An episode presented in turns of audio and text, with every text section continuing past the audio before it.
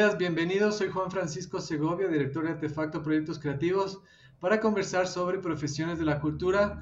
Esta vez volvemos a las artes escénicas para hablar sobre la iluminación escénica.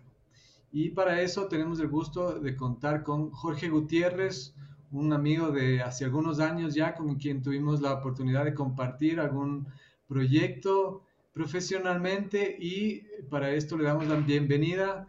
Jorge, bienvenido, ¿cómo estás? Hola, buenas, mucho gusto Juan Francisco por la invitación. Muy agradecido y muy, muy contento de estar aquí con ustedes y ser parte de este proyecto. Qué gusto verte también. Sí, un gusto saludarte a los tiempos. Jorge estudió artes escénicas en la Universidad de Cuenca. Eh, ¿Hace cuánto tiempo ya, Jorge? Mm, más o menos fue hace unos 10 años, puede ser, un poco más tal vez. Desde entonces, eh, ya desde esa época mismo, ya lo conocí a Jorge cuando trabajamos en el Festival Internacional de Teatro Experimental de Quito y Guayaquil, en el FITEQ. Él era parte del equipo técnico junto a eh, Santiago Hidalgo de la empresa Oye 2000, que se hizo cargo de toda la parte técnica de alguna de las ediciones en las que trabajamos allí. Y bueno, Jorge ha sido parte de, los equipos eh, de planta de algunos espacios importantes de Quito eh, y ahora está en, el sur del, país trabajando en el, Teatro de Loja, uno de los más importantes que tiene el país. Y entonces tiene una larga trayectoria trabajando eh, con todo tipo de proyectos y con todo tipo de obras, haciendo este trabajo de la iluminación escénica.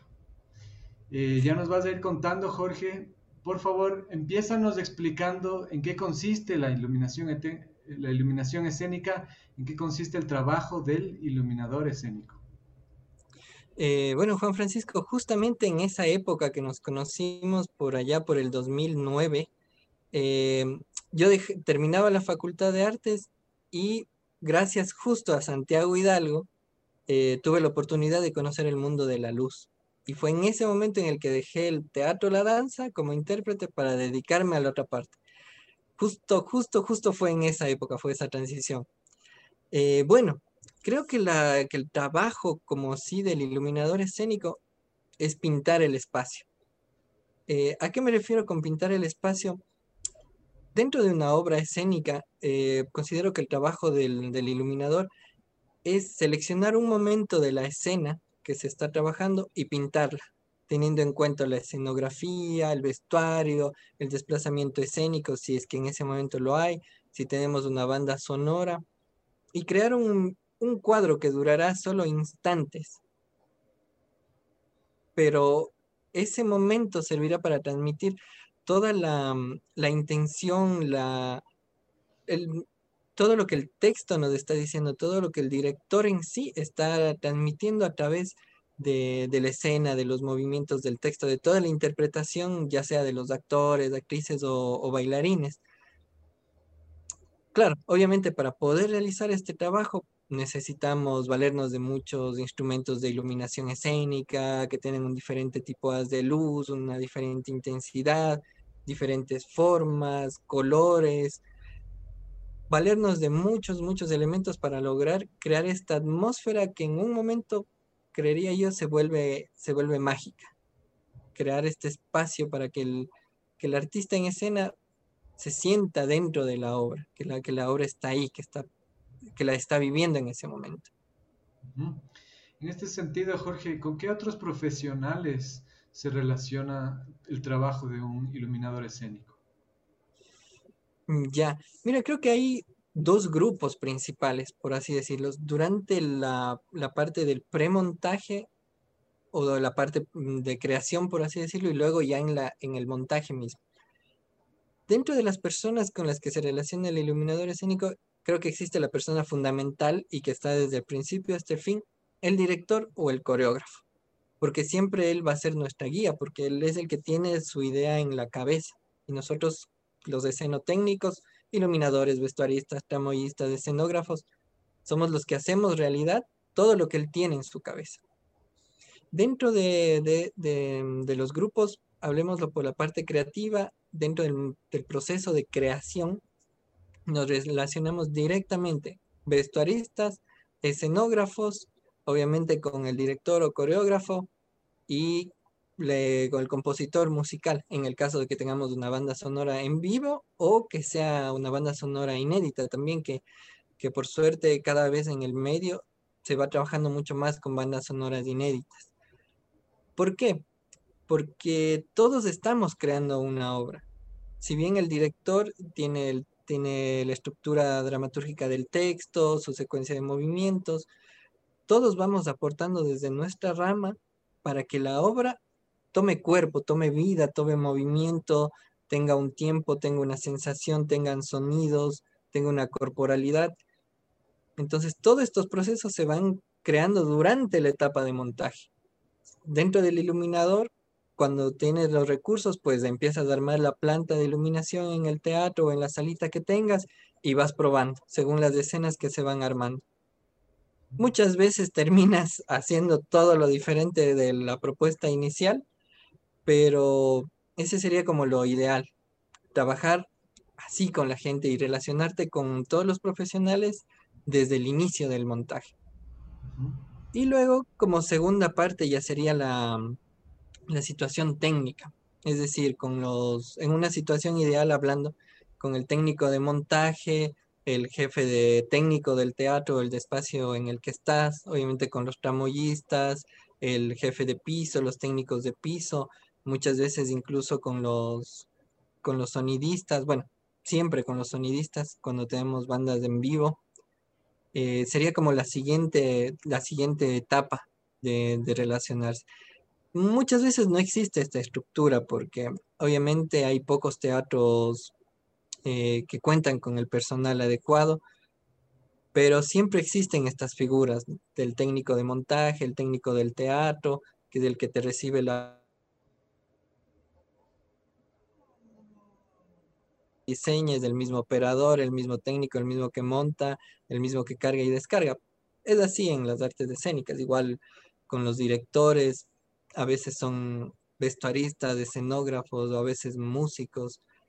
Pero bueno, ya eso es más por, el, por la situación en la, que, en la que vivimos dentro de, no solo de Ecuador, sino de Latinoamérica. Allí la, capacidad y la experiencia de los trabajadores de las artes en general para adaptarse a distintas condiciones y contextos para desarrollar su trabajo, ¿no, Jorge?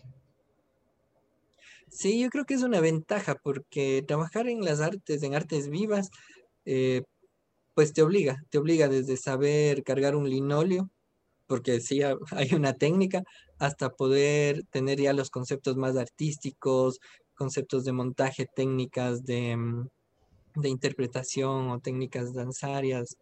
Entonces sí, sí es, yo creo que es una ventaja.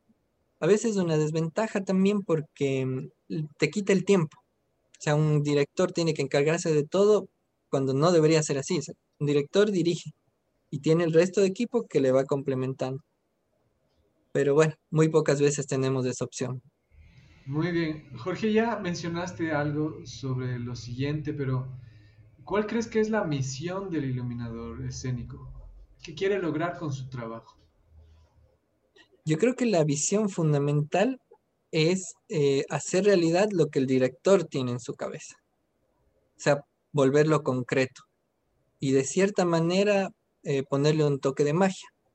Si bien el espectador, todos sabemos que estamos viendo una ficción, eh, creo que el iluminador debe estar en la capacidad de un instante durante la obra volverlo mágico. Y que lo que el director vio en su cabeza o lo, creó y lo imaginó lo pueda ver en el escenario. Y así realmente transmitir la obra de la manera más, más fidedigna de lo que realmente fue el montaje. Y, y, volviendo al tema de estas capacidades o esta necesidad de adaptarse y de ir probando, experimentando con los contextos, eh, ¿Cuál consideras tú que son los, principales retos que enfrenta hoy en día eh, esta profesión de la iluminación escénica? Ya, mira, creo que el reto más grande que ha sido desde algunos años y que seguirá siendo por otros años más es hacer menos con más. Mientras menos eh, equipos de iluminación utilices, para tu puesta en escena y mientras más comunes sean, es mejor. ¿Por qué? Eh, porque muchas veces eh, tú creas la obra pensando en un teatro. X teatro de características grandes, pero cuando vas a, empiezas a circularlo por salas pequeñas, salas independientes, obviamente los recursos no son los mismos y la obra se vuelve a transformar. Y obviamente ya no, ya no es como la imaginaste, como el director la planteó y pierde la esencia. Entonces creo que desde un inicio hay que plantear eh, la propuesta de menos más. Mientras menos equipos utilices, está bien para que la obra no pierda durante toda la gira y todo lo que tenga. Pero claro, es una limitante también porque mm, está cerrando opciones a la creación, a, opciones de, de, juego, de transformar la escena, de darle mayor dinamismo, de crear una dramaturgia nueva y de obviamente de que los directores y los iluminadores como tales puedan explorar un poco más allá de lo que se tiene convencionalmente. Entonces, muchas veces lo que se ha hecho con, grupos, eh, teniendo en cuenta esto, es trabajar dos diseños de iluminación, la opción A y la opción B, pero que ya desde un inicio estén entrelazadas y, no vaya a perder la obra. Creo que ese es uno de los retos más, más grandes que tiene el, iluminador como tal, tratar de mantener su montaje durante toda la gira y durante todo lo que dure la obra en escena. ¿Qué piensas tú de, bueno, de esta aceleración que ha tenido la transformación del escénico hacia lo audiovisual y de qué manera la iluminación juega un papel en, esta, en estos nuevos medios, en estos nuevos formatos que las artes escénicas han tenido que adoptar ante la, las restricciones de la pandemia ¿no? y, de la posibilidad de acudir a un escenario físico real, digamos. ¿Dónde está en este nuevo contexto, en estos nuevos eh, escenarios que son virtuales, el papel del de, iluminador escénico?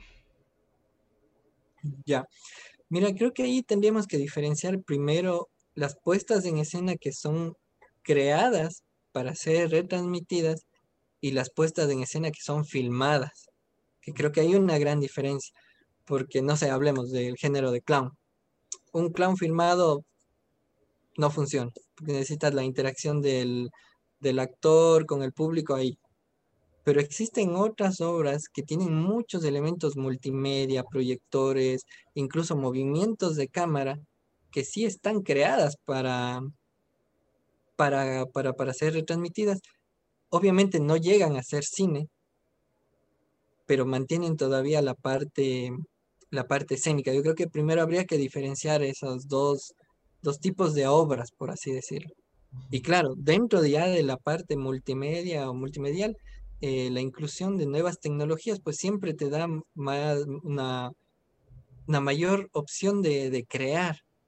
Que ahora con toda la tecnología tú puedes tener un bailarín en una ciudad, el otro en otro, el otro en otro, e irlos entrelazando para crear una obra.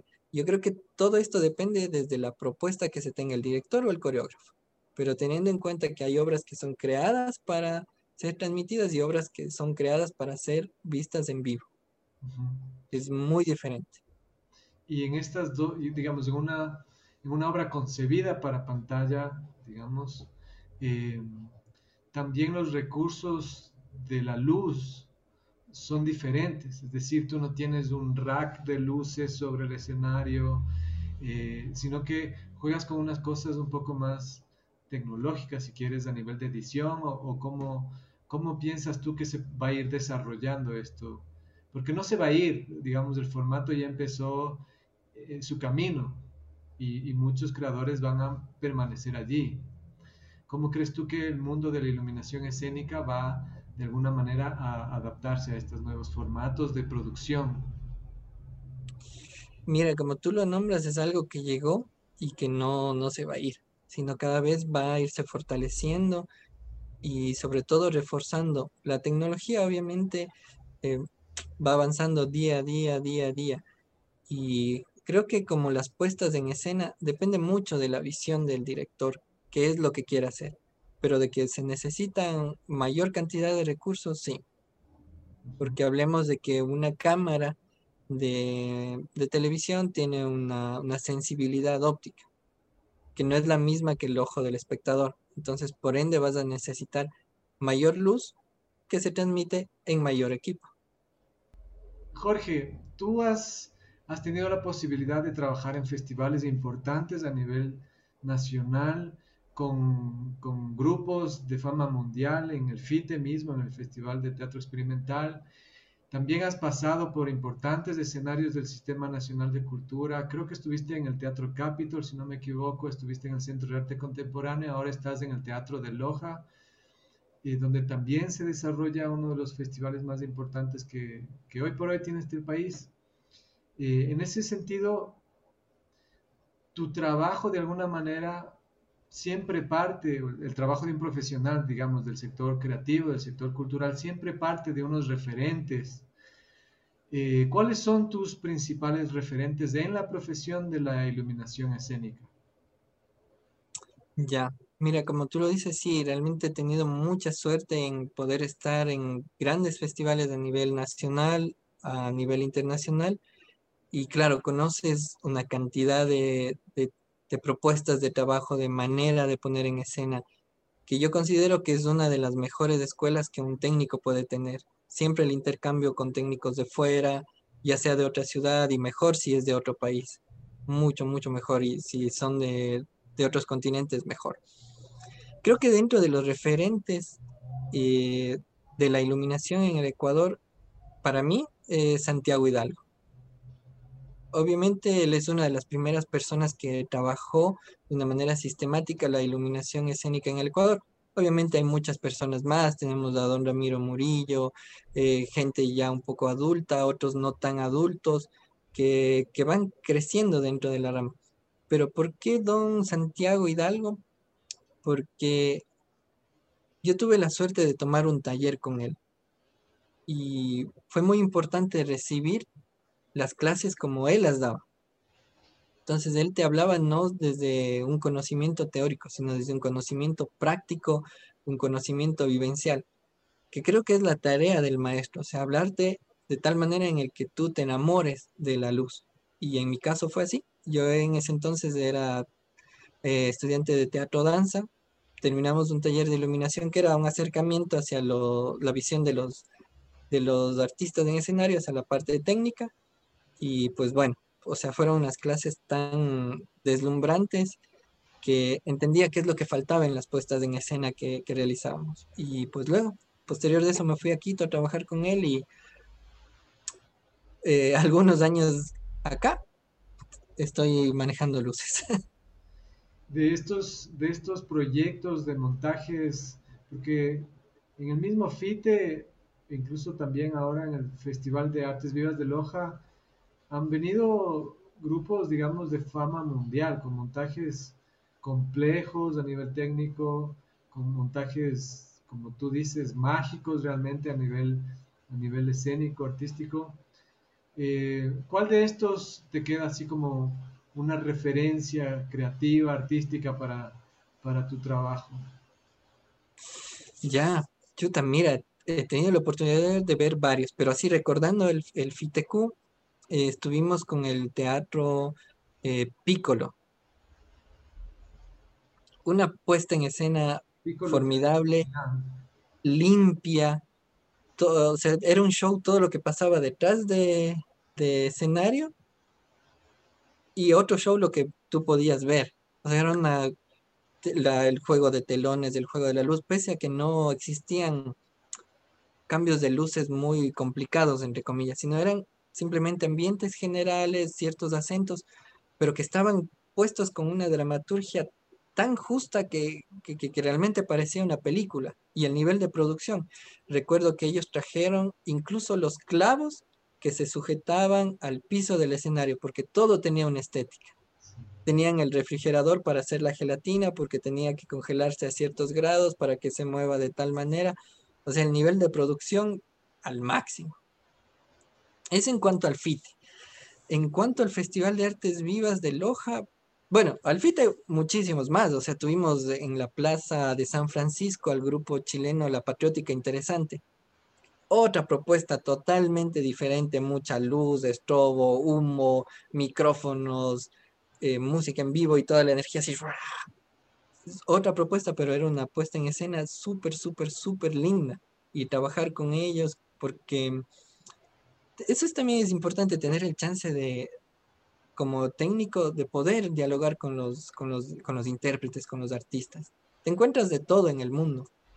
Artistas que llegas y no te paran bola, lo mucho te saludan, y otros que estás hablando con ellos de igual a igual y que al final te enteras que es del director, que es tal persona, pero que para ellos son las personas mucho más tranquilas y más cercanas realmente al trabajo.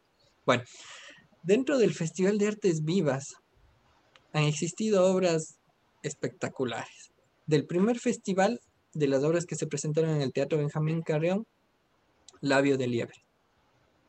Una obra de un grupo colombiano espectacular. La puesta en escena, las luces, la escenografía, la dirección, la actuación.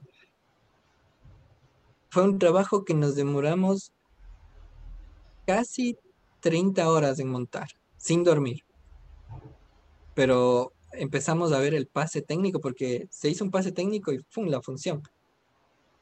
Vos llegas y dices, sí, o sea, vamos a montar de nuevo y nos mandamos 30 horas más sin dormir, pero ves el resultado.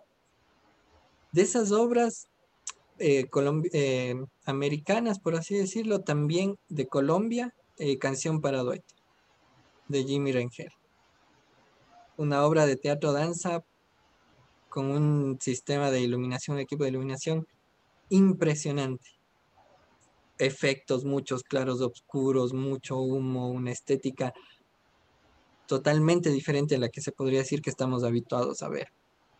Otro grupo latinoamericano, eh, Teatro La Plaza. Mucho ruido por nada. Una puesta en escena con el público en el escenario, teníamos las tarimas, el público totalmente interactuaba, subía, bajaba si quería, los actores se movían, todo un espacio abierto, con músicos en vivo, un show que hasta ahora tenemos la banda sonora retumbando por ahí. Se han habido grupos muchísimos. Bueno, eh, también tenemos la Gata Circo de Colombia con una banda espectacular, los Burning Caravan.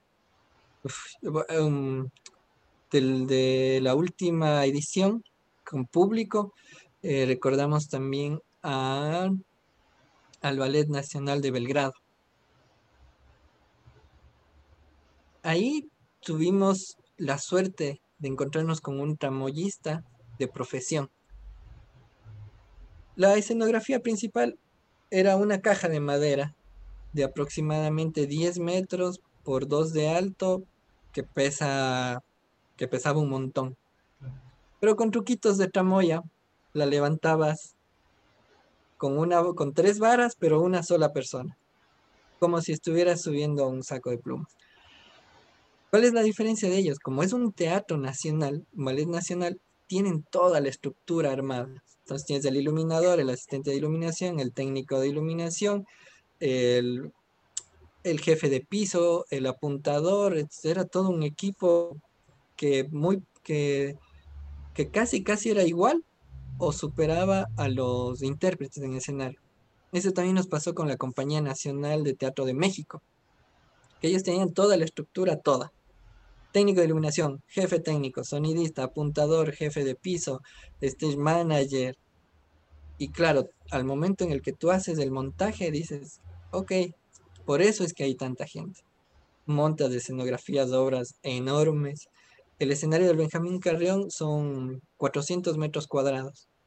Tenías 400 metros cuadrados utilizados con telones, con varas, con luces, con escenografía, con pirotecnia, con el piso.